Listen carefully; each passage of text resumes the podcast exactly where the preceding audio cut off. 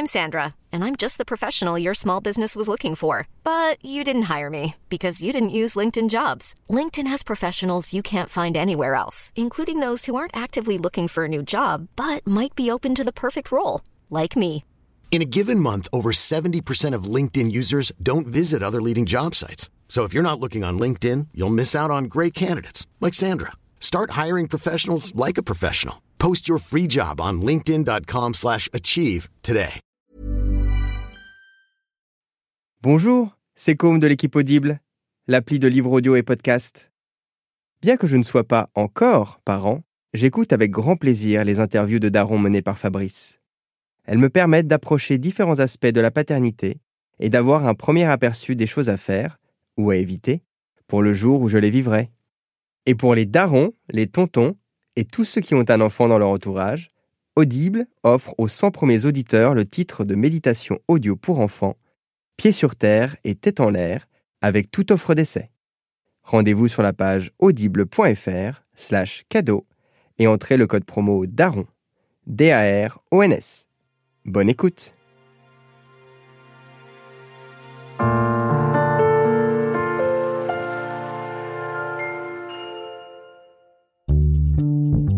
Bonjour, bonsoir, bon après-midi à tous et bienvenue dans ce nouvel épisode d'Histoire de Daron. Et encore une fois, merci à Audible qui est sponsor de cet épisode. Je suis Fabrice, je suis votre hôte et cette semaine, je vous propose d'écouter l'histoire de Sébastien, dont le fils aîné a été frappé par la leucémie alors qu'il venait à peine d'entrer en maternelle. Deux ans et demi plus tard, Lucas a terminé son traitement et s'en est heureusement sorti. Sébastien vous raconte leur parcours en tant que parents face à la maladie de leur enfant et la reconstruction de toute la famille après cette épreuve. Vous entendrez à quel point le souvenir reste vivace chez lui. Un immense merci à Sébastien d'être venu témoigner à mon micro. Vous le savez, ce podcast est propulsé par Rocky, R-O-C-K-I-E, qui est le magazine pour accompagner les femmes, mais aussi les hommes qui le souhaitent, dans leur vie d'adulte. Vous pouvez vous abonner à notre newsletter sur rockymac.com, R-O-C-K-I-E-M-A-G.com, pour ne manquer aucun nouvel épisode. Vous retrouverez le lien dans les notes de ce podcast. Si vous aimez le podcast Histoire de Daron, je vous invite à vous y abonner à lui mettre une bonne note sur vos applis de podcast préférés. Ça peut être sur Apple Podcast, sur iPhone par exemple, ou sur Podcast Addict sur Android. Mais vous pourrez retrouver aussi Histoire de Daron sur Deezer, sur Spotify, sur SoundCloud, sur YouTube et même désormais sur Audible. Vous retrouverez tous les liens dans les notes de ce podcast. Un grand merci d'avance pour tous vos commentaires, vos bonnes notes, vos bonnes vibes, et je vous laisse avec Sébastien.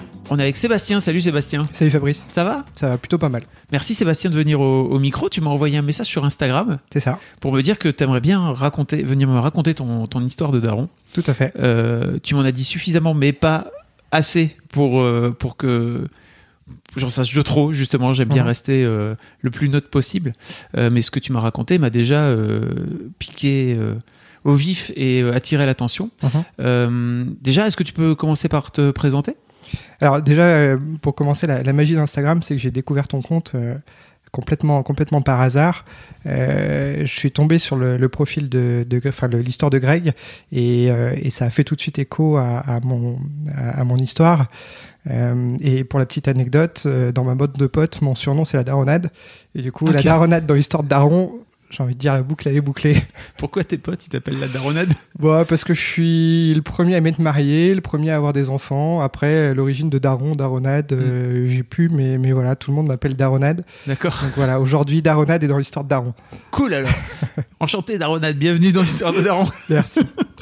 Donc je m'appelle Sébastien, j'ai 33 ans, je suis l'heureux papa de, de deux, petits- deux enfants, euh, Lucas qui a 6 ans, mon petit guerrier, et Léa, ma petite princesse qui a 3 ans. Voilà, aujourd'hui ils vont bien et, et la vie est belle. Quand tu dis mon petit guerrier, Oui, mon petit guerrier, parce que, parce que Lucas, euh, eh ben, il sort d'une leucémie, euh, qui est un cancer du sang. On lui a diagnostiqué, euh, il avait trois ans et demi, sa petite sœur venait de naître. Euh, et et, euh, j'ai voulu témoigner parce que bah, j'ai été très touché par le, par le témoignage de Greg. Euh, et, et ma volonté, moi, de, de, de ma démarche, c'est de me dire, on a traversé des moments terribles avec mon épouse, avec mes enfants. On s'en est sorti euh, et euh, bah, quand on était en plein dans les traitements, j'aurais aimé tomber sur le témoignage de quelqu'un qui me disait vas-y euh, garde la patate, tu vas t'en sortir, t'en chies, mais mais c'est pas grave, demain il fera jour et et bats-toi parce que parce que ça, ça le mérite. Est-ce qu'on peut revenir avant de parler de cet épisode de ta vie qui a dû être compliqué, pour le moins, euphémisme, de, pour, de ton envie d'enfant? Oui, euh, bah, très tôt en fait, j'ai rencontré mon, mon, épouse jeune, on s'est marié jeune, euh, voilà, on a toujours eu voulu, euh, on a toujours voulu trois enfants. On a eu euh, Lucas euh, en 2012 euh, et puis la petite Léa est arrivée en, en décembre 2015 et voilà, on est très très heureux d'avoir été papa jeune. Moi, pour moi, c'est quelque chose qui était important. Mes, mes parents m'ont eu un peu sur le sur le tard. Donc, donc j'ai grandi avec un, papa qui avait pas la relation que j'ai moi aujourd'hui avec Lucas, d'une part avec la maladie, et puis parce qu'aussi je me considère comme un ado. Euh, euh, voilà, euh, je joue encore à la Xbox, à la PS4, je raconte des conneries avec mes copains. Voilà, mon, adolescence est pas si loin que ça et, euh, et le fait d'avoir été papa jeune, pour moi, c'est quelque chose de, de, top parce que, parce que je me dis que je vais pouvoir voir grandir mes enfants, continuer à mûrir en tant qu'adulte avec mes enfants et, et voilà, j'ai hâte de découvrir tout ça. Et donc tu partages, j'imagine, tes, tes passions avec tes enfants, c'est ça? Oui, oui, Lucas, je l'ai alors aux grandes dames de mon épouse. Lucas joue déjà un petit peu à la Xbox. Alors, c'est du light, oui. mais, mais c'est vrai que les gamins aujourd'hui ont une faculté, ils sont avec des tablettes dans les mains. Quoi. Mm -hmm. euh, et c'est vrai que ça, c'est des choses que nous, on n'avait pas avec la génération de nos parents. La génération de nos parents, il n'y avait pas Internet, il n'y avait pas les réseaux sociaux. La relation entre un père et son fils, euh, il y a 15 ans, il y a 20 ans, comme toi, tu l'as peut-être connu, c'est plus la même qu'aujourd'hui. Euh, voilà, moi, j'ai des, des, des, des, amis qui ont des enfants qui sont ados, ils se parlent avec leurs enfants sur Instagram, sur Facebook forcément, ça, ça, change complètement la, la, la, relation entre un parent et, et ses enfants. D'ailleurs, c'est l'une des raisons pour lesquelles Facebook est en train de, de d'avoir beaucoup de mal, c'est qu'en fait, comme il y a ouais. tous les parents sur Facebook, les ados veulent plus être sur ouais, Facebook. Carrément. Ouais, c'est has maintenant Facebook. c'est ça. Faut être sur Snapchat, tu sais. C'est ça. Euh, ok. Est-ce qu'on peut parler un petit peu de, de la maladie ouais. euh, de, de, ton fiston? Comment ça se en fait, comment ça s'est passé? J'aimerais bien ça, que tu plantes un petit peu le, le, le contexte, voilà. Alors, euh, on, est, on est en 2016. Euh, moi, j'étais entre deux jobs. On venait de faire construire une maison. Euh, C'était la fin de la première section de, de, de, mon fils. Puis on le trouvait fatigué. Et puis mon épouse l'avait amené plusieurs fois chez le médecin. Puis les médecins avaient un peu la réponse facile. Oui, c'est un petit, c'est normal, il est fatigué. Et puis donc bah, le 18 juin 2016, on, emménage sur, sur Chassieux, là où on habite aujourd'hui. Et puis, donc week-end du déménagement, on trouvait notre fils fatigué et le dimanche, on était en train de goûter et, Lucas s'endort à table. Donc on se regarde et puis on se dit tiens c'est bizarre mais mais euh... et puis il se plaignait un peu de douleur aux jambes. Euh, le médecin avait mis ça sur le coup de, la croissance, c'est normal, il a pas envie de marcher. Bref. Et puis euh, le lundi matin, mon épouse me dit bon bah je vais l'amener euh, chez le médecin, un nouveau médecin du coup qu'on connaissait pas, euh, parce que c'est quand même bizarre qu'il soit fatigué. euh, et donc on était le 21 juin. Date très importante pour moi parce que je suis musicien. Ah. Et le 21 juin, fête de la musique, voilà, c'est. ce qu'il faut savoir, c'est que Lucas est, est né le même jour que mon papa. Euh, et on a appris la maladie le, le, 21 juin, qui est le jour de la fête de la musique. Je suis, ouais, je suis pas superstitieux, mais voilà, je me dis qu'il y a peut-être quelque chose qui fait que. Mon épouse euh, amène Lucas chez le médecin.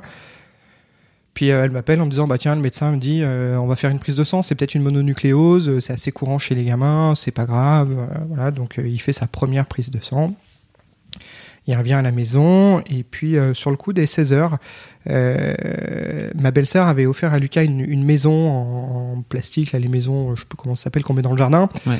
Euh, J'étais en train de, le, de, le monter, de monter la maison avec lui et puis puis par la fenêtre, je vois mon épouse décrocher au téléphone et et d'un coup changer de tête. donc je me dis waouh qu'est-ce qui se passe? Moi je pensais plus du tout à la prise de sang. Et là elle raccroche et elle fond en larmes. Et, euh, et elle se met en mode euh, pilote automatique. Euh, elle pleurait, elle courait dans tous les sens. Moi, je savais pas ce qui se passait. je lui demande ce qui se passe. elle m'explique que je comprends dans ce qu'elle m'explique qu'elle a eu le médecin, qu'il y avait quelque chose qui se passait, qu'il fallait vite qu'elle aille, qu'elle aille le, la voir. donc elle part comme ça en vitesse. Et là, je pense que c'est les, les 30 minutes les plus longues de ma vie. Je me retrouve en tête à tête avec mon fiston en me doutant bien qu'il qu se passait quelque chose, mon épouse est technicienne de laboratoire en anatomopathologie, donc okay. euh, les analyses médicales, elle connaît un petit peu. Donc je me dis que pour qu'elle réagisse comme ça, euh, c'est qu'il y a quelque chose de grave, mais en même temps, je ne sais pas ce qui se passe. Donc mon premier réflexe, c'est de prendre le téléphone et, d'appeler le médecin euh, pour lui dire, mais enfin, qu'est-ce qui se passe? Qu'est-ce que mhm. vous allez dire à mon épouse? Puis après, le sentiment de, me dire aussi, ben, elle va aller, euh, on va lui annoncer quelque chose, je serai pas là. Mhm. Ben, voilà, c'était, ma fille était en train de dormir, donc je pouvais pas partir. Enfin, c'était un peu galère. Le médecin m'explique tant bien que mal qu'il y a quelque chose qui n'est pas normal du tout sur ces analyses, euh, que ça peut être grave, que ça peut être un cancer. Euh, voilà. Au départ, j'en ai un peu voulu au médecin parce que je me suis dit, elle m'annonce ça comme ça, et puis en même temps, je pense qu'elle a été prise au dépourvu parce que bah, elle s'attendait pas à ce que je l'appelle, et puis c'était par téléphone, elle me connaissait pas non plus parce qu'on était nouveau arrivants sur, sur la mm-hmm. commune. Mon épouse revient euh, vers une demi-heure plus tard euh, en me disant bah voilà euh, il faut qu'on aille au centre Léon Bérard donc pour les personnes qui ne sont pas de Lyon le centre Léon Bérard c'est le, centre de lutte anti-cancérologie sur la région Rhône-Alpes. Donc tout de suite je me dis bon il se passe quelque chose quand même après le cerveau est quand même bien fait là tout de suite on se met en comment dire en pilote automatique on fait la valise, on appelle mes parents pour regarder notre fille, euh, et puis on monte dans la voiture, et puis on fonce à Léon Bérard. On a la chance d'habiter un quart d'heure, donc, euh, donc voilà. Et puis en arrivant à Léon Bérard, euh, alors dans un premier temps, ils nous ont laissé sous-entendre que ça pouvait être une mononucléose et que la mononucléose perturbait complètement les analyses. Avec du recul, je pense qu'ils savaient depuis le début le diagnostic et que c'était un moyen de nous faire atterrir en douceur, de pas nous dire tout de suite, bim, voilà. Donc pendant 24 heures, on, est resté entre guillemets dans, dans, est-ce que c'est une mononucléose, est-ce que ça l'est pas. Euh, et puis ce qu'il faut savoir, c'est que dans les traitements de chimiothérapie, euh, chez les petits, ils leur posent des, des voies centrales, c'est-à-dire que c'est un tuyau qui est relié directement dans une artère pour les prélèvements sanguins et puis tout ce qui est chimiothérapie. Ça se pose au bloc opératoire, surtout sur un petit de 3 ans et demi. Et là, le lendemain matin, en fait, euh, donc le lendemain, ils devaient passer un examen euh, qui s'appelle un myélogramme, c'est-à-dire c'est un, euh, ils vont chercher de la moelle osseuse et ils regardent ce qui se passe dans la moelle osseuse. C'est un examen qui se fait pas de manière anodine. il était question au départ qu'on attende les résultats parce que c'est ce qui aurait permis d'éliminer le fait que ce soit une mononucléose ou pas. Euh, ça, ils devaient le faire dans l'après-midi. Et le matin, ils sont venus nous annoncer qu'une ambulance venait chercher Lucas, qu'on l'emmenait au bloc, qu'on lui posait la voie centrale. Donc, avec mon épouse, on s'est dit, OK, euh, il déclenche euh, la voie centrale, c'est que c'est pas une mononucléose, même si on n'a pas fait l'examen et que, et voilà, c'est parti. Vous étiez au courant de tout ça ou alors vous êtes au courant de tout ça parce que je veux dire, je, me mets à la place des parents qui savent pas. Est-ce que les, les Toubib ont été très ah, ils ont, dans le dialogue avec vous Je pense que oui, ils ont été dans le dialogue et je pense qu'ils ont surtout voulu nous protéger. Euh, on va dire que on, est arrivé le 21, le 21 au soir, ils, ils continuaient à nous parler de la mononucléose. Euh, alors peut-être qu'entre temps, les examens médicaux ont été relus par un spécialiste et qui se sont aperçus de choses qu'ils n'avaient pas au début qui leur ont fait dire ok c'est pas une mononucléose. Euh, et, et, le lendemain matin euh, voilà ils nous ont dit euh, on a pris la décision de poser la voie centrale parce que et de pas attendre le résultat de, de, de l'examen qu'on devait faire l'après-midi parce que je pense qu'ils avaient voilà ils avaient plus de doute. Alors ils nous ont maintenu encore un peu dans, dans le dans l'incertitude. Mais à partir du moment où ils nous ont dit l'ambulance arrive on va au bloc on s'est dit ok euh, c'est pas une mononucléose mm-hmm. et, et, il va falloir euh, bah, voilà faire avec. Ok. Bon tu m'as raconté c'est quoi la suite alors? Comment ça se comment ça se passe?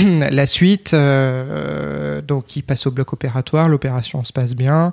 On fait l'examen l'après-midi qui est un examen qui est qui est terrible mais qui doit être fait pour voir ce qui se passe dans la moelle. Et puis euh, le lendemain, euh, ils viennent nous voir en nous disant euh, on, va prendre un quart d'heure, 20 minutes pour parler. Donc en général, quand un médecin vient et vous dit ça, voilà, vous vous attendez un peu au, pire. moi, la, première question que j'ai posée au médecin, c'était un peu instinctif, mais la première question que je lui ai posée quand on est arrivé, c'est Ok, on est dans un centre de cancérologie, ok, j'ai compris que c'était pas une angine, est-ce qu'il va s'en sortir? C'était vraiment la question qu'il fallait que je pose tout de suite, ils nous ont dit euh, euh, on peut pas vous répondre médicalement. Euh, il y a des traitements et puis voilà, atterrissez et puis on, avancera par étapes. Donc, donc le surlendemain, on voit l'équipe médicale et puis voilà, ils nous annoncent que, que Lucas était atteint d'une leucémie. après, dans les bonnes nouvelles, c'est que c'était une forme de leucémie la plus connue et qui se soigne le mieux.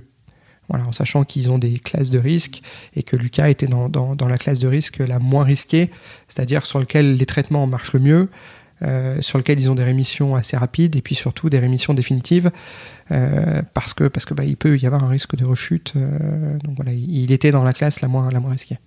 Comment ça se passe pour toi, pour vous, quand vous apprenez que votre, votre petit, petit, garçon là? C'est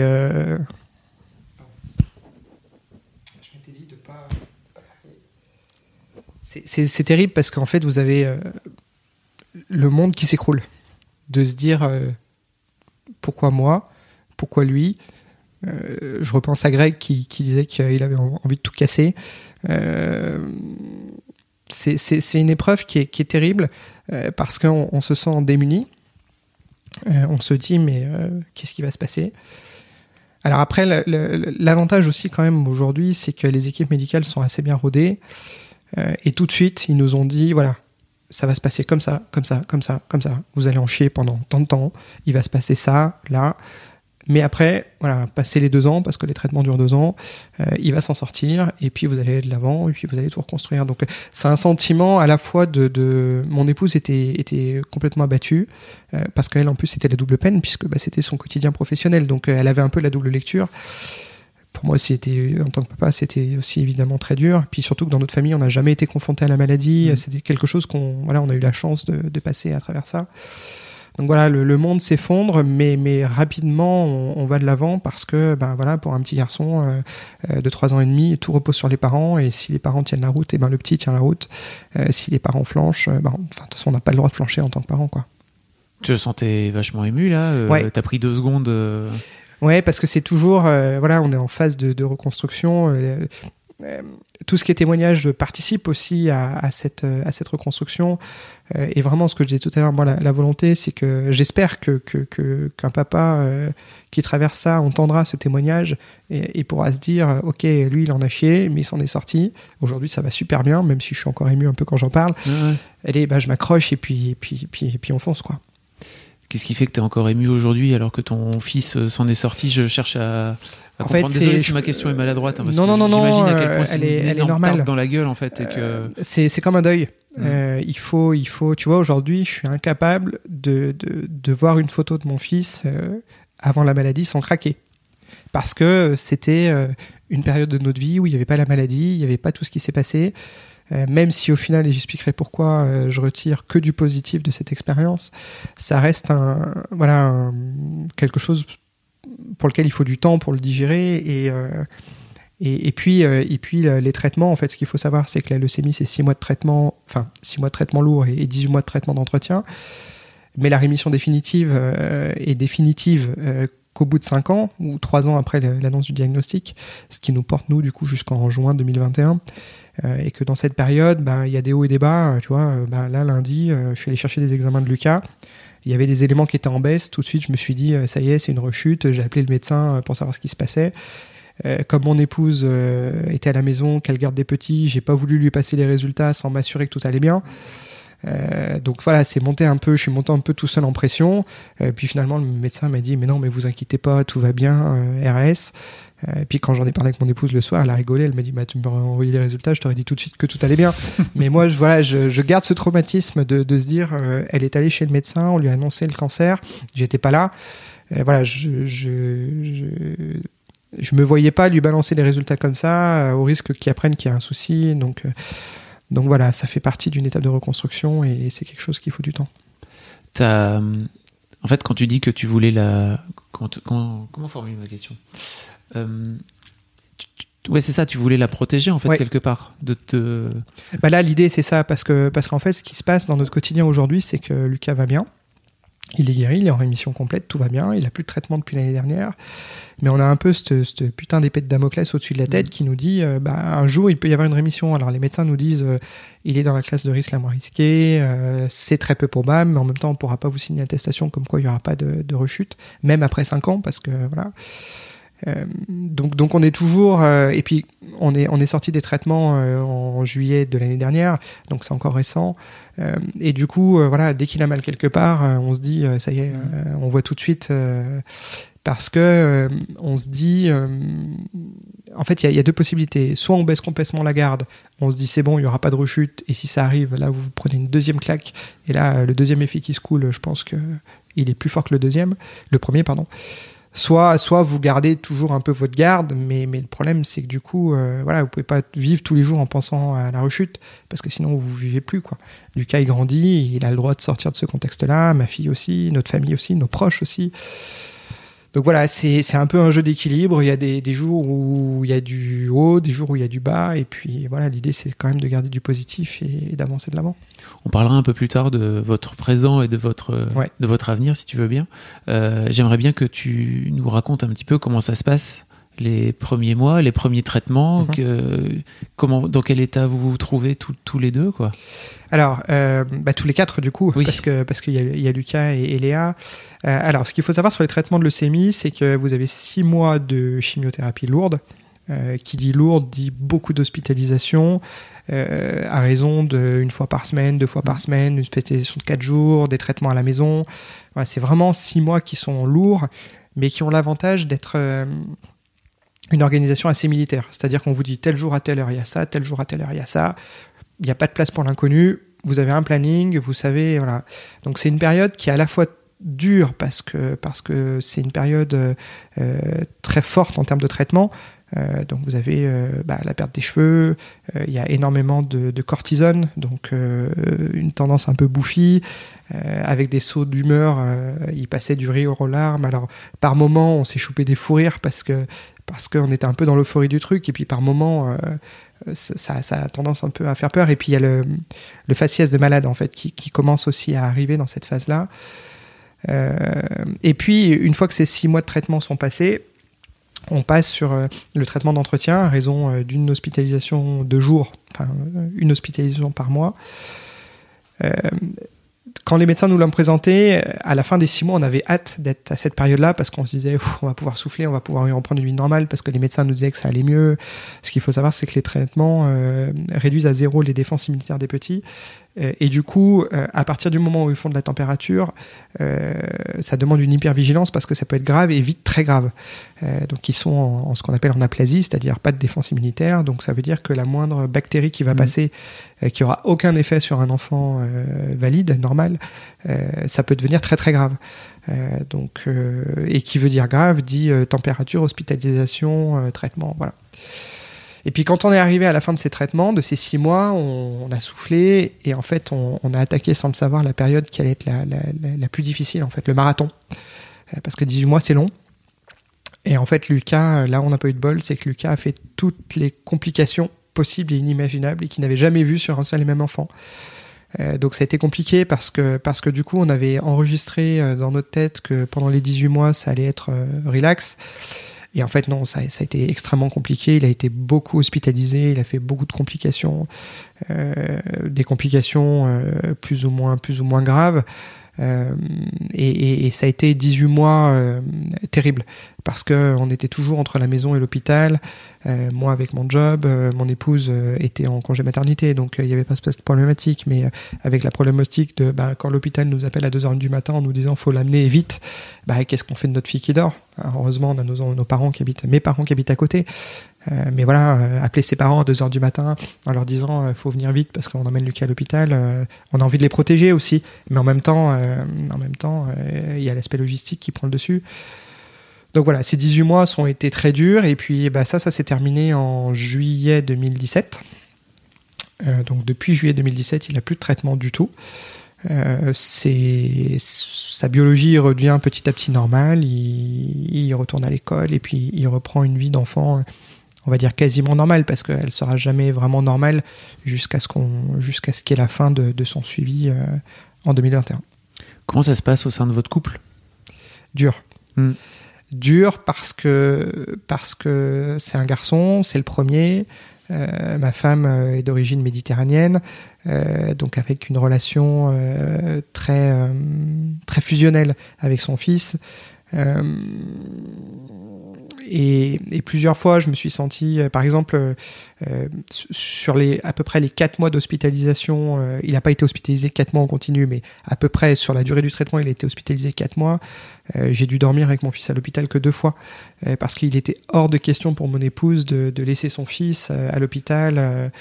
Euh, donc ça a été ça a été dur et puis euh, voilà moi je suis d'une nature assez euh, combative assez positive Mon épouse euh, a un caractère qui est différent, mais c'est ce qui fait qu'on se complète. Mhm.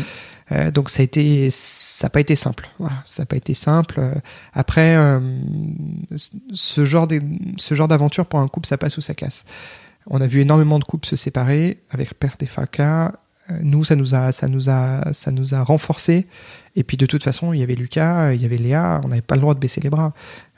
Donc voilà, on a traversé des périodes qui n'étaient pas simples, euh, mais on voilà, on, en sort la tête haute et, et fier de de ce qu'on a fait pour Lucas et de là où on en est aujourd'hui. Ça te dérange si je te demande comment vous avez fait justement pour, euh, pour vous en sortir en tant que couple? Parce que je pense à des couples éventuellement qui rentrent, comme tu disais, dans, Ouais. dans, un, dans un cycle de maladie qui risque d'être compliqué. Mm. Euh, c'est quoi les trucs que vous avez fait? Vous êtes parlé euh, Alors, la première promesse qu'on s'est faite, et, et ça, euh, ça a été pour moi tout de suite quelque chose d'extrêmement important, c'est de se promettre qu'on n'ira jamais chacun de notre côté taper leucémie sur Google, taper euh, diagnostic, voilà. Mm. On s'est dit tout de suite, on se promet que on n'ira jamais chacun de notre côté regarder quelque chose, que si on a des questions, on en parle, euh, qu'on en parle au médecin, mais qu'on ait le même niveau d'information et qu'on se mette pas chacun de notre côté à, à imaginer des trucs sans en parler. Euh, voilà, donc c'est quelque chose qu'on s'est promis et, et, euh, et on l'a tenu tous les deux. Euh, ça, c'était un élément qui était très important. Après, la chance qu'on a eue, c'est que hum, on habite à 15 minutes du centre Léon Bérard. Professionnellement, mon employeur, j'ai appris la maladie le jour où je devais signer mon contrat de travail. Donc euh, j'ai appelé mon employeur en lui disant c'était un projet qu'on construisait depuis très longtemps. Tout de suite j'ai appelé mon employeur en lui disant euh, c'est la merde, je me retire du projet. C'est une maman qui a trois enfants. euh, voilà, maintenant ça fait deux ans et demi qu'on travaille ensemble, mais à l'époque je la connais pas plus que ça. Euh, tout de suite elle m'a dit Sébastien, euh, prenez pas de décision, concentrez-vous sur votre famille. Si vous arrivez pas tout de suite, c'est pas grave, on en reparle au mois de septembre. Au mois de septembre, j'ai rappelé en lui disant que je pouvais commencer mais qu'à 50%, donc j'étais à mi-temps, puis après je suis passé à 80%. Donc d'un point de vue professionnel, tout s'est très bien passé. D'un point de vue financier aussi, on était à l'abri. Et c'est vrai que hum, bah, qu'est-ce qui peut, entre guillemets, foutre la merde dans un couple euh, quand il y a en plus la maladie? Bah, C'est des histoires financières, des histoires professionnelles, des histoires de logistique. C'est vrai qu'on a pu traverser cette maladie la plus sereine possible parce qu'on avait nos proches, financièrement, on n'avait pas de besoin, professionnellement, on a pu s'adapter. Donc on avait vraiment tout un écosystème bienveillant autour de nous qui a fait qu'on a pu se concentrer sur Lucas et, et je pense que c'est ce qui a fait aussi que notre couple a, a tenu en fait parce qu'on n'a pas eu à traiter de choses autres que d'être présent pour Lucas et de l'accompagner dans sa maladie. Et toi, à titre personnel, est-ce que tu partageais tes... Tu disais tout à l'heure que tu avais parfois, tu t'étais peut-être senti exclu justement de la relation euh, fusionnelle entre, entre ta femme et son fils. Est-ce que tu lui en as, tu lui en as parlé? Elle est Non, je pense qu'elle va, je pense qu'elle va l'apprendre en, Oh écoutant- en écoutant le podcast. Révélation. Euh, si, on a, on a dû en parler. Après, euh, après euh, le cerveau fait qu'on on se met, ce que je disais tout à l'heure, on se met en pilote automatique. Euh, et, et surtout, on, cherche à se protéger l'un de l'autre, enfin l'un et l'autre, pardon. Donc, donc voilà, par moment, par moment, j'avais envie de taper dans des murs et, et- parce que j'avais vraiment ce besoin de, de rester avec Lucas la nuit. Euh, mais, mais après, voilà, je, je, je respectais aussi son, son. Je pense qu'elle avait plus besoin de rester avec Lucas que de moi rester avec lui. Et, et connaissant Lucas et sa relation avec sa maman, euh, voilà, de toute façon, ça s'est fait comme ça. Oui, et oui, puis, oui. et puis de toute façon, j'allais pas dire à ma femme non, je reste là, euh, tu, tu, tu rentres. Enfin, si, je l'ai fait une fois, mais parce qu'il y avait des, des raisons qui faisaient que. Mais voilà, ça s'est fait comme ça et on en n'en a pas trop parlé. Ok. Non, je suis pas en train de dire qu'il faut que tu aies des regrets, hein, surtout. Non, non, non, non, non, non, no remords, no regrets. Donc ensuite, tu dis que à la sortie de ces, de ces 18 mois, pour reprendre un peu le fil de la discussion, euh, enfin du, du, du cours du, de l'histoire, Mhm. euh, ton, ton fiston arrête d'avoir des, des traitements, Ouais. c'est ça? Donc ça fait un an et demi, c'est ça? Deux ans? Euh, Non. ça fait, ça fait un an et demi. Ouais. Euh, co- comment, comment ça se passe depuis en fait? Alors, ça se passe bien. Il a une prise de sang tous les mois euh, qui permet de contrôler que tout va bien et puis surtout de, de détecter tout de suite une rechute. Euh, parce que ce qu'il faut savoir sur la leucémie, c'est qu'aujourd'hui, ils n'ont pas compris euh, euh, ce qui se passe à l'origine. Il n'y a, rien d'héréditaire. Parce que la deuxième question qu'on a posée, c'est Et notre fille, comment ça va se passer? Il n'y a aucun lien d'hérédité. Euh, Aujourd'hui, ils considèrent que c'est un bug génétique. C'est un peu ce que disait Greg aussi. Voilà, c'est un bug euh, génétique. Bon, sacré bug quand même, hein, mais, euh, mais euh, voilà. Par contre, ils ont, ils ont compris la maladie et ses différentes formes. Euh, et aujourd'hui, euh, bah, quand on est arrivé, ils nous ont dit voilà, on ne sait pas si la maladie. Euh, on sait que, on sait que le, nombre de cellules atteintes est faible statistiquement par rapport aux patients qu'on voit habituellement. Par contre, on ne saura pas vous dire si la maladie a été prise en, compte tôt ou s'il l'a depuis longtemps, mais que la maladie était peu invasive. Bon, dans les deux cas, de toute façon, c'est un diagnostic qui est plutôt favorable. Donc l'idée du suivi médical, c'est de pouvoir détecter une éventuelle rechute très tôt pour tout de suite réattaquer les traitements, un nouveau protocole. Donc voilà, c'est ce que je disais tout à l'heure, il y a un peu cette épée de Damoclès. Et puis, euh, bah, quand il va bien, et euh, eh ben, on n'y pense pas. Et puis, euh, quand il chope une grippe ou, ou qu'il nous dit qu'il a mal aux jambes, bah, tout de suite. voilà. Puis, un, un, truc qui est dingue qui s'est passé il n'y a pas longtemps. Euh, un de mes, mon meilleur ami, euh, le, parrain de ma fille, euh, m'apprend un matin qu'il vit au Canada. je savais que son papa était malade d'un cancer et, un matin, on se lève avec Lucas. Je, puis j'étais en train de faire mon café, puis je, comme tout le monde, je prends mon téléphone, je check un peu les réseaux. Et puis là, je vois un message de lui, et puis avec le décalage horaire pour qu'il m'envoie un message à cette heure-ci, c'est qu'il y a quelque chose. Et puis il m'apprend que son, son, papa était décédé. Et là, au moment où je lis le message, Lucas me regarde et il me dit euh, Papa, euh, quand est-ce que je reprends mes traitements? Et là, je me suis dit C'est pas possible. Enfin, j'ai pas, j'ai rien manifesté quand, quand, quand j'ai. Voilà. Pourquoi, au moment où j'apprends le décès de quelqu'un qui a un cancer, alors qu'il m'avait jamais reparlé de ses traitements, euh, ça c'est arrivé en novembre en octobre de l'année dernière. Il avait arrêté ses traitements depuis le mois de juin, donc l'hôpital c'était plus loin, il nous en parlait plus. Pourquoi au moment où, au moment où j'apprends ça, il m'en parle? Et c'était une période où il était un peu fatigué, donc tout de suite, bah, voilà, on est reparti dans les inquiétudes. Euh, là, j'en ai parlé tout de suite à mon épouse. Euh. Du coup, il avait une prise de sang dans trois semaines. Euh, trois semaines après, on a fait la prise de sang tout de suite. Les médecins nous ont dit que tout allait bien et puis on était passé à autre chose. Mais c'est un peu l'ascenseur émotionnel du coup. Mais donc lui-même vient. Enfin, lui-même est capable de. Parce qu'il a quel âge aujourd'hui? 5 Là, il a 6 ans. 6 ans? Il vient d'avoir 6 ans, ouais. Il est capable lui-même de, de, conscientiser le fait qu'il aura besoin d'un traitement parce que je pense que c'est assez flou pour lui. Mm. Euh, je pense que en fait, euh, comme ça lui arrivait très tôt, mm. il a il a vite intégré. Euh, il connaît le nom de tous les traitements. Il a baigné pendant deux ans. C'est énorme. C'est la mm. moitié de sa vie dans un univers médical. Donc il est il l'a intégré en fait dans son quotidien. donc du coup après c'est un, un sujet on évite de lui en parler en fait. Euh, on évite. Euh, alors il est suivi par un psychologue euh, qui l'aide à se reconstruire parce que la maladie a des effets sur sa scolarité, sur plein de mm. choses. Et puis nous, ça nous fait du bien aussi d'avoir des clés d'apprentissage parce que c'est pas simple d'avoir un petit bonhomme qui a 6 ans mais qui en même temps a une maturité. Voilà, qui a une culture musicale quand même assez riche, qui va s'intéresser à plein de choses un petit gamin de 6 ans, normalement il court, il joue au foot, il se roule par terre. Euh, Lucas, pas du tout. Euh, donc c'est pas facile. Et puis de se dire, euh, ok, pendant deux ans, on lui a autorisé plein de choses. C'était normal, mais maintenant, c'est pas la vraie vie. voilà, où est, où est le, aujourd'hui, on est en plein dans où est, où est la limite en fait? Euh, J'allais te demander justement qu'est-ce que c'est sa vie à lui pendant, pendant ces traitements? Alors j'imagine que pendant les six mois c'est sans doute extrêmement dur, mais peut-être après quand c'est plus espacé. tu disais qu'il avait été beaucoup hospitalisé. Alors je vais prendre un exemple euh, qui est assez parlant. Est-ce que tu connais le film La vie est belle? Oui. Voilà. Et ben, la vie de Lucas, c'est on a vécu La vie est belle. Attention avec un niveau d'horreur hmm. complètement différent. Mais, mais, quand on me demande comment vous l'avez traversé, je prends toujours le même exemple parce que c'est exactement euh, ce qui s'est passé. C'est-à-dire que nous, en tant qu'adultes, euh, on avait la conscience de l'horreur des choses. Hein. Dans le camp de concentration, euh, le papa, il savait très bien mm. l'histoire, la réalité des choses. Et notre quotidien, ça a été de, de pas de transformer, pas de cacher, mais mais de faire en sorte qu'il en tire du positif. tu as le droit de dire euh, transformer en même temps. Je pense que c'est une chouette mission pour de, de, de ouais, transformer, mais en même temps garder quand même de la réalité parce que, parce que bah voilà, euh, quand on sait qu'il doit faire un myélogramme, c'est une ponction de, ponction mm. osseuse ou, ou, une ponction lombaire, on sait qu'il va y passer et ça sert à rien de. de voilà, il faut aussi qu'il soit conscient, mais en même temps, il faut le protéger. Euh, donc c'est. c'est voilà, c'est c'est un jeu d'équilibre euh, entre euh, qu'est-ce que je lui dis, qu'est-ce que je lui dis pas, mais en même temps si je lui dis pas, les enfants ils sont très instinctifs, ils le sentent quand ça va pas. Euh, donc il vaut mieux leur dire et en parler avec des mots d'enfant plutôt que de rien dire parce qu'ils vont sentir l'inquiétude et ça mmh. va se transformer pour eux en, quelque chose de, de, beaucoup plus difficile à appréhender.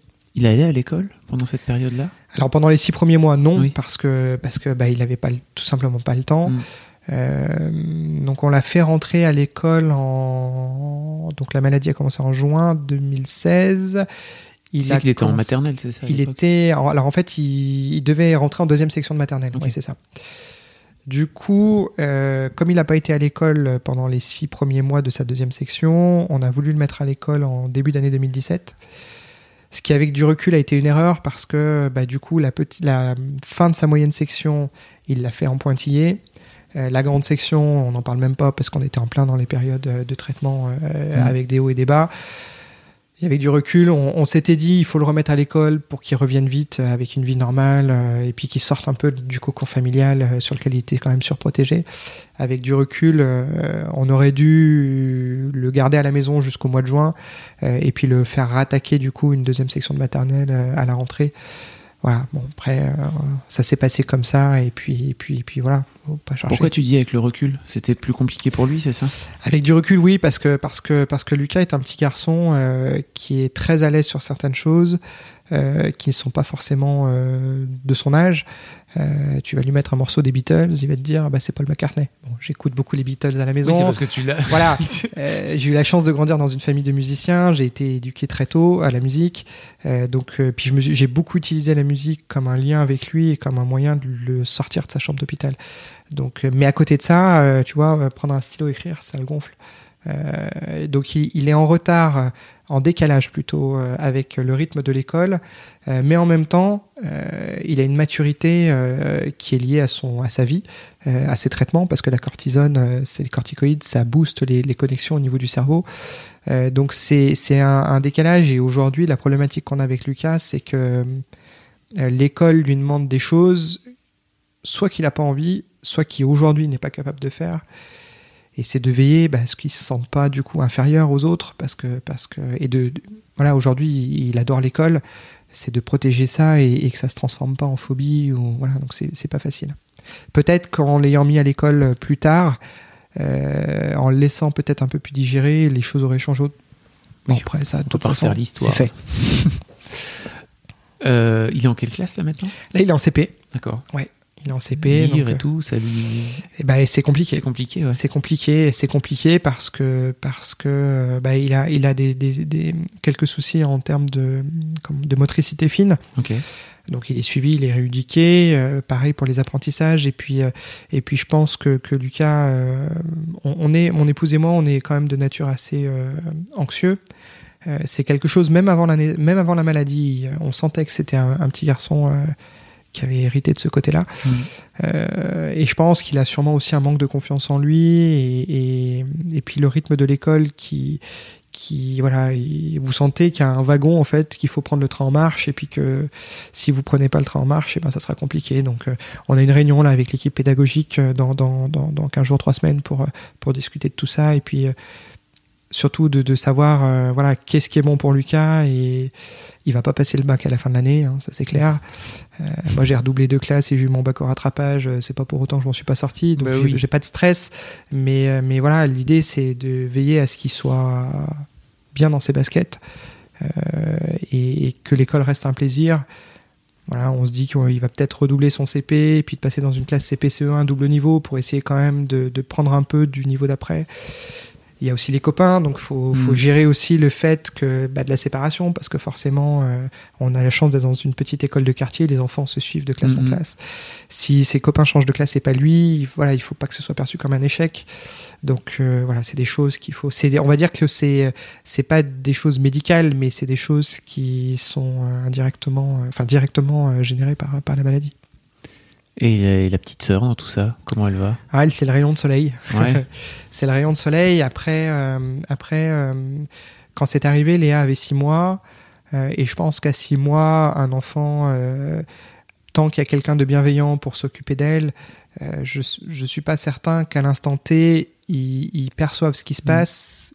Et s'ils le perçoivent, ils n'ont pas la capacité à le manifester.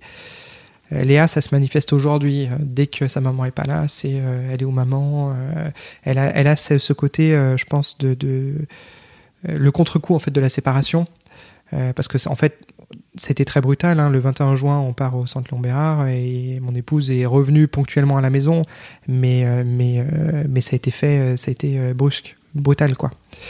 Donc elle, a, elle, va, elle, va, elle va super bien, elle est en pleine forme, elle arrête pas d'embêter son grand frère, son grand frère arrête pas de l'embêter, enfin des choses normales entre un, entre un frère et une sœur. mais, mais on sent petit à petit qu'on avait peut-être un peu sous-estimé l'impact de la maladie sur elle. Ok. Voilà. Tu disais que ton fiston était suivi par un psy. Oui. Et qu'il y avait des comment dire des répercussions que vous aviez pas, enfin psychologiques en tout cas que vous aviez pas forcément euh, anticipées. Comme quoi, par exemple? Alors un, enfant à cet âge-là, il, déjà il y, a, une question de caractère, euh, et puis puis un enfant à cet âge-là euh, va pas forcément exprimer tout ce qui tout ce qu'il ressent. Euh, et puis, euh, et puis vu, vu l'environnement euh, dans lequel il était, on essayait constamment de l'en sortir. Et peut-être qu'on l'a pas poussé non plus suffisamment à s'exprimer sur la maladie, sans que ce soit un sujet tabou. Mm. Mais il nous en parlait pas. nous, par exemple, il a, a, fallu qu'on se batte à l'hôpital pour qu'un médecin lui explique sa maladie. que ce soit quelqu'un d'autre et, ça, enfin, on a, senti qu'on leur demandait la lune, quoi. Alors que nous, déjà, on avait la dose d'émotion.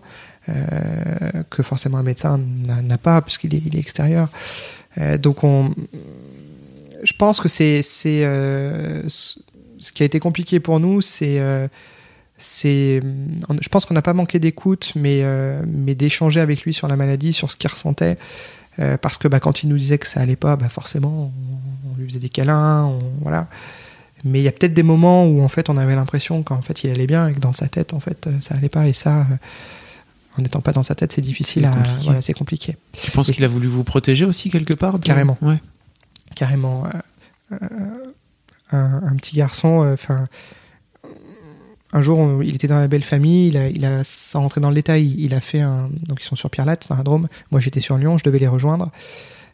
Mon épouse m'appelle en me disant les pompiers sont là, Lucas a perdu connaissance, on ne sait pas ce qui se passe. Donc, euh, t'imagines, moi, à 150 km, j'étais en rendez-vous avec un client.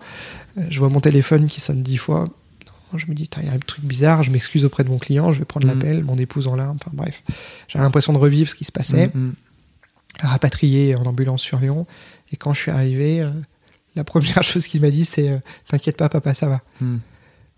Et, là, je me suis, je me suis pris une, claque. Je me suis dit, putain, attends, t'as 33 ans, 32 ans, c'est toi le papa, et c'est ton gamin qui a 4 ans qui te dit, T'inquiète pas, papa, ça, va. C'est très peu ton rôle, hein, Lucas.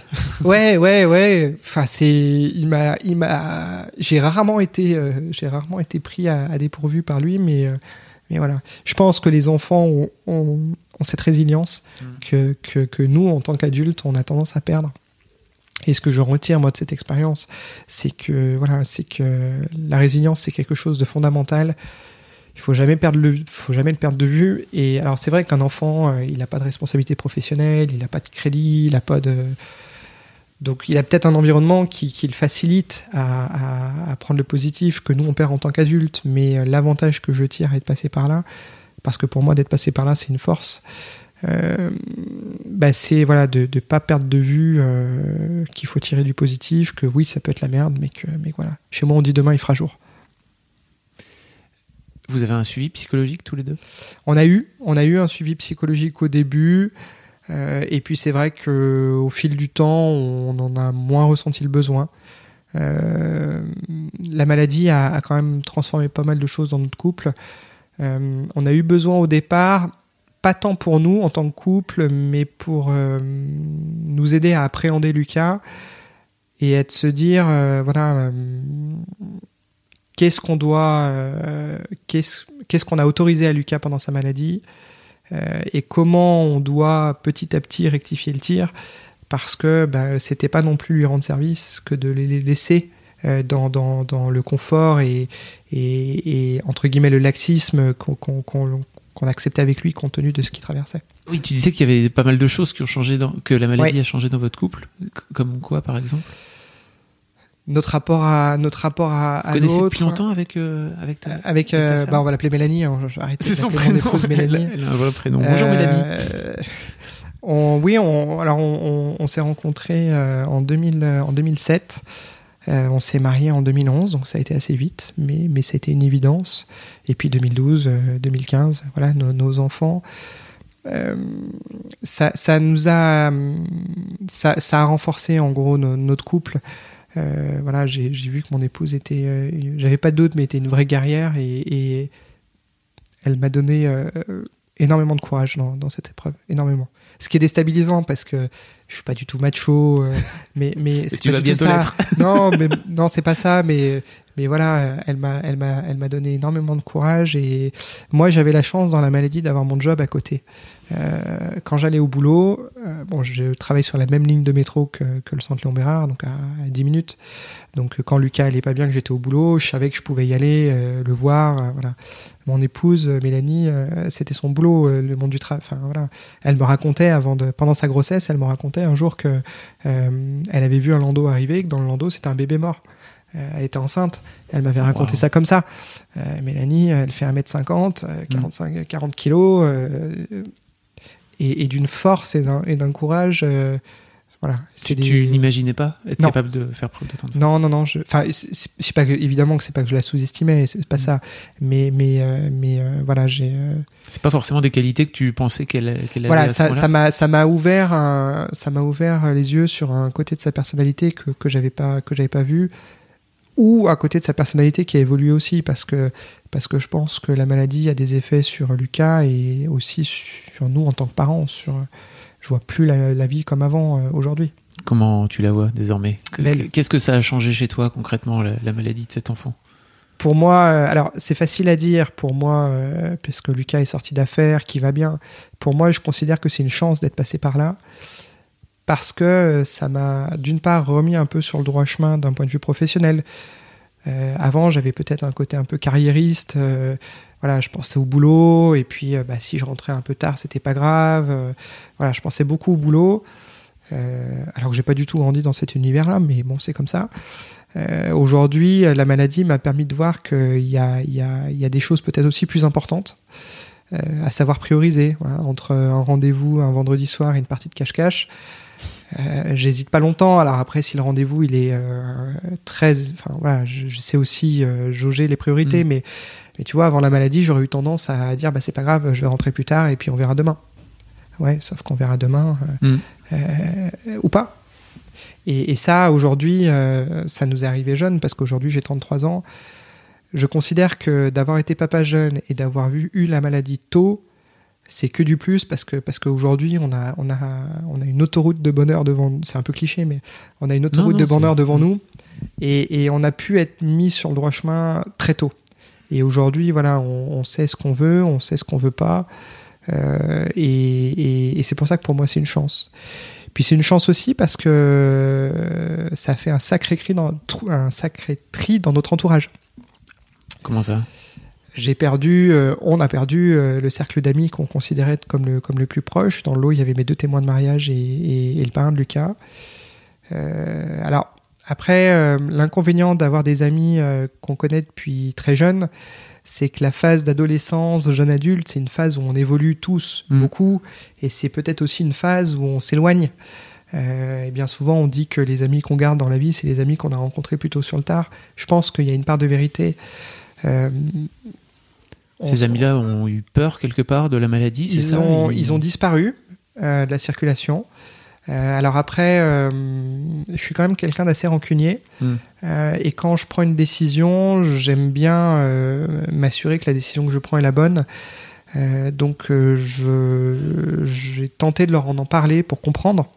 En fait, le, le, le, point de départ, il y en a deux, c'est que pendant l'été 2016, donc la période la plus dure, ils sont partis en vacances ensemble, ils se prennent en photo sur Facebook. voilà. Alors, pour moi, c'est pas parce que Lucas était malade qu'il devait s'arrêter de vivre, c'était pas du tout le sujet. Mais moi, en me mettant à leur place, je l'aurais pas fait. Parce que je me serais dit, peut-être qu'il va le voir, et peut-être que ça va le blesser, et, voilà, de s'afficher comme ça. Bref, c'était un point. Et puis le deuxième point qui a été euh, pour moi le, point de non-retour, c'est que hum, le premier été, comme Lucas pouvait pas partir, sortir de la maison, on avait demandé euh, à des gens de, de nous envoyer une carte postale, enfin d'envoyer une carte postale à Lucas, euh, chaque jour, on recevait 5-6 cartes postales et ça nous permettait de, lui raconter des histoires et puis de le faire un peu. Euh, voilà, euh, il y avait cette sorte de, autrement dit, d'habitude d'aller voir le courrier. Voilà. Et puis, euh, on accrochait les cartes postales sur un mur. Et puis, au mois de septembre 2016, on, s'est mis face au mur. Et en fait, on s'est rendu compte qu'on avait des cartes postales d'à peu près tout le monde, même des gens qu'on connaissait pas, mais qui avaient entendu parler de notre histoire. Sauf des gens qu'on considérait comme étant euh, les plus proches. Hmm. Et là, on s'est dit, ok, ils peuvent avoir peur. Dans l'eau, il y avait des, un couple avec, des, avec, avec un enfant. Donc voilà, le fait de se projeter, ça pouvait être pas facile. Mais une carte postale, quoi. Une carte postale, tu l'écris, tu la mets dans une enveloppe, tu l'envoies. Et même si t'es pas à l'aise avec le fait de voir un enfant malade, euh, le fait d'échanger avec... Euh, je pense qu'on peut difficilement faire plus neutre qu'une carte postale. Et, et, et, vraiment, le point de non-retour, c'est que la veille de la rentrée scolaire 2016 euh, une personne du groupe a envoyé un SMS à Mélanie en lui disant euh, bonne rentrée à Lucas. Euh, voilà. Et là, on s'est dit, ok, en fait, ils vivent, ils, sont dans leur monde. Voilà, ils sont dans leur monde. Après, il faut savoir que hum, dès le début de la maladie, on avait mis en place un blog avec un accès restreint parce que on voulait que tout le monde ait le même niveau d'information euh, qu'il n'y en ait pas un qui sache un truc, voilà, parce que. Mm. Et puis c'était aussi un moyen de nous protéger. Euh, et c'était un moyen de se dire, voilà, euh, quelqu'un qui, qui a envie de, de, de, de savoir euh, ce qui se passe, mais qui va pas forcément oser nous mm. demander, bah, il peut aller à tel endroit, voir ce qui se passe. Nous, ça nous évitait de répéter aussi 40 fois la même chose, parce que bah, quand un résultat est pas bon, dire à 3-4 personnes, bah, les résultats sont pas bons, en gros, c'est dur. Et en fait, on s'est dit, on leur a donné les moyens de, s'intéresser à la maladie de Lucas. Ils l'ont pas fait. Ils nous envoient un message. Enfin, je me rappellerai toujours la, colère que j'ai ressentie. Je suis pas quelqu'un de colérique, mais, quand Mélanie m'a fait lire le message, j'ai eu envie de tout casser. Je me suis dit, c'est pas possible. Donc voilà, on, leur a envoyé un message en leur disant, bon ben voilà, on, se dit au revoir parce que, parce que pour nous, euh. Et la chance, pour moi, pourquoi je, reviens tout à l'heure à ce qu'on disait sur la chance, pour moi, la chance, c'est que on s'est aperçu que, que, de tout ça, alors qu'on n'avait pas besoin d'eux, on avait notre famille, on avait notre cocon, notre garde rapprochée. Je pense que de compter sur personne, de, sur quelqu'un de se rendre compte qu'en fait elle n'est pas là, là, je pense qu'on tombe de haut. Là, on n'a pas eu besoin d'eux et on s'en est aperçu dans un moment en fait où on n'avait pas besoin d'eux. Et puis la contrepartie, c'est qu'on a, on a, on a, on a découvert des gens dans notre entourage redécouvert des gens dans notre entourage euh, sur lesquels on ne pensait pas forcément euh, qu'ils seraient là et qui sont, sont révélés d'une présence euh, extraordinaire. Et ça, aujourd'hui, du coup, pour moi, c'est une chance parce que je sais dans ma vie, j'ai mis de côté les gens, entre guillemets, les parasites, et les gens qui méritent que je leur accorde de l'attention parce que, bah, d'une part, ils pourront évidemment compter sur moi, mais, mais surtout, je pourrais compter sur eux et je pense que c'est le fondement de l'amitié, quoi. T'as monté une association aussi, j'ai vu sur Instagram? Oui, j'ai monté une association euh, qui s'appelle Le Cœur plus gros que le ventre. Euh, l'idée, c'est toujours ça, c'est en fait de, de, de, faire en sorte que... On, a tellement pu traverser cette maladie dans un, dans un environnement favorable que, que j'avais le besoin de faire quelque chose pour les autres, parce que je partais du principe que si moi je le faisais pas, j'avais rien compris. quoi. Euh, donc l'idée de l'association, pendant les traitements, j'ai fait beaucoup pour la recherche contre le cancer. C'est très important. Si la recherche n'était pas où elle en est aujourd'hui, euh, euh, Lucas serait pas guéri. Euh, mais, mais ça reste quand même quelque chose d'assez abstrait. et j'ai eu envie d'utiliser notre expérience de parents pour proposer des projets à l'hôpital et, mener, et, mener à bien des projets qui ont un effet immédiat sur, sur les petits. en sachant que bah, pour financer ça, je suis passionné de pâtisserie et de macarons. Euh, donc du coup, l'idée, c'était de se dire, je fais des macarons, on vend ces macarons, et avec les recettes, on finance des projets qu'on a proposés. Donc tu fais toi-même tes macarons Ouais, ouais, ouais, je fais moi-même mes macarons. Euh, alors l'année dernière, j'ai été aidé parce que l'année dernière, on a fait à peu près 6000, 6500 macarons. Euh, donc voilà, tout seul. Ça fait beaucoup de macarons. ça fait beaucoup de macarons, ça fait beaucoup de temps aussi. Euh, l'année dernière, on a financé euh, l'achat de casques de réalité virtuelle qui sont mis à disposition des petits dans des examens un peu impressionnants euh, parce qu'ils ont des très bons retours sur la capacité du cerveau à, s'extraire du présent. De la réalité. Voilà, de la réalité. Ça leur permet d'éviter de mettre des traitements qui assomment les enfants. et puis, vu les doses de chimie qu'ils reçoivent, s'ils peuvent en mettre un peu moins, c'est toujours ça de prix. Euh, et cette année, en fait, on, finance un projet par an. Et cette année, euh, donc on vient de terminer la vente, on finance un, dispositif. C'est un vidéoprojecteur en fait qui, projette des jeux vidéo. Euh, et en fait, le petit joue en se déplaçant sur l'image. D'accord. Et euh, c'est un projet que, j'ai proposé à l'hôpital parce que il faut que le projet que finance l'association ait un lien direct avec notre histoire et avec le constat qu'on a fait. Et le constat qu'on a fait pendant la maladie par rapport à Lucas, c'est que les enfants sous chimio sont fatigués, les muscles fondent, ils n'ont pas envie de faire d'exercice. Donc l'idée, c'est de leur dire plutôt que de faire aller des longueurs dans le couloir, c'est euh, bah, va jouer. En fait, l'enfant va jouer, mais sans s'en rendre compte, il va faire de l'exercice. Voilà. Et c'est aussi un besoin que moi j'avais de voilà de ça fait partie du deuil de la maladie et puis euh, de me dire que voilà, je, c'est pas que je me sentais redevable, mais c'est que voilà, j'avais ce besoin de, de, faire quelque chose en sachant que la, la rémission définitive euh, étant annoncée en, en, 2021, j'ai pris la décision de fermer l'association en, en 2021 okay. et de passer à autre chose. On aura fait cinq projets, ça aurait été bien. Je pense qu'au bout d'un moment, il faut aussi euh, prendre du recul et, et ça fait partie de la reconstruction. On mettra le lien dans, ouais. dans les notes du podcast si jamais vous voulez aller voir. Ça vous, ça vous permettra de pouvoir euh, voir un peu ce que, ce que fait ton asso. Euh, il y a une question euh, que je pose à, tout, à tous mes invités. -hmm. si, si dans 10 ans, es, ton fils et ta fille écoutent ce podcast, ouais. qu'est-ce que tu as envie de leur dire là maintenant? Je vous aime. C'est bête à dire, mais ça fait flammeux. Mais... Et surtout, enfin je suis très très fier de, de mon fiston. T'as l'air en tout cas. Ouais. Ouais, mais c'est c'est c'est c'est une leçon de vie. C'est c'est c'est c'est à la fois quelque chose de, de terrible, mais euh, à la fois quelque chose de très beau. Voilà. Et comment il va lui aujourd'hui? Il va bien. Il va bien. Bon après ouais, grippe, grippe, angine. C'est tout, tout, tout, toutes les joyeusetés d'un enfant de 6 ans, mais, euh, mais il va bien. Et puis, et puis euh, quand je dis que c'est une leçon de vie, c'est euh, voilà, en tant qu'adulte, on a, on a toujours tendance à se plaindre. Ah, il fait pas beau, ah, j'ai mal là, ah, besoin. Ouais, ok, mais, mais, mais, mais la vie, elle est belle, quoi. Enfin, ça me fait toujours, ça me fait toujours rigoler de. J'aime bien écouter les gens, voir de quoi ils parlent. Euh, d'autant plus quand ils sont pas au courant de, de notre, de notre histoire. Et, et, et, je me dis, toi, tu sais pas, enfin, mm. tu sais pas, et heureusement pour lui, hein, mais, mais tu sais pas qu'en fait la vie, elle est belle. Et, et, nous, avec la maladie, et c'est pour ça encore, pour moi, je considère ça comme une chance d'être passé par là. Voilà, je sais, je sais que la vie est belle, j'en suis convaincu, et, et, voilà, on a plein de choses à vivre avec nos enfants et, et de belles choses. Est-ce qu'il y a un truc que tu aurais aimé dire au micro que tu n'as pas, que pas dit? Non, je pense, qu'on a, je pense qu'on a fait le tour. Après, voilà, il y a eu un peu d'émotion. Je m'étais, je m'étais préparé pourtant, mais, mais c'est pas euh... grave. Tu sais d'avoir des ouais, émotions. Ouais, ouais, je sais que c'est compliqué quand on est des mecs d'avoir des émotions, mais c'est pas. Ouais, j'ai pas, j'ai pas ce, j'ai pas ce, j'ai pas grandi dans, dans un univers macho où l'homme, euh, voilà, c'est pas mon, c'est pas ma manière de voir les choses, mais, euh, mais voilà, on touche à, à l'intime, à la chair de notre chair, quoi. C'est, c'est quelque chose. mais avec le temps, ça va mieux. Tu veux dire? Tu veux dire d'arriver à gérer tes émotions Oui, oui, oui, oui. Avec le temps, on arrive à, à, digérer les choses et puis, et puis le cerveau, euh, c'est un truc bête, mais, euh, mais je passe deux fois par jour euh, devant l'hôpital où a été traité Lucas pour le boulot euh, et je vois plus l'hôpital de la, je vois plus, je ressens plus les, la même chose quand je passe. Il y a, il y a un, un, exemple qui me vient à l'esprit, c'est que pour arriver dans la partie pédiatrique, il faut traverser un couloir.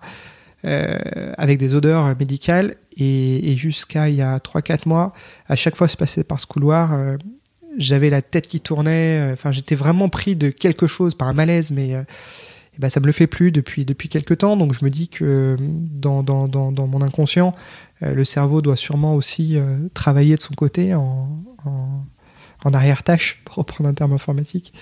Et, et, voilà, ça, ça, fait partie, ça fait partie de la reconstruction, et je pense que plus le temps passera, plus, plus les choses euh, s'amélioreront de ce côté-là. Merci beaucoup Sébastien. Merci à toi. C'était très cool. Merci. merci.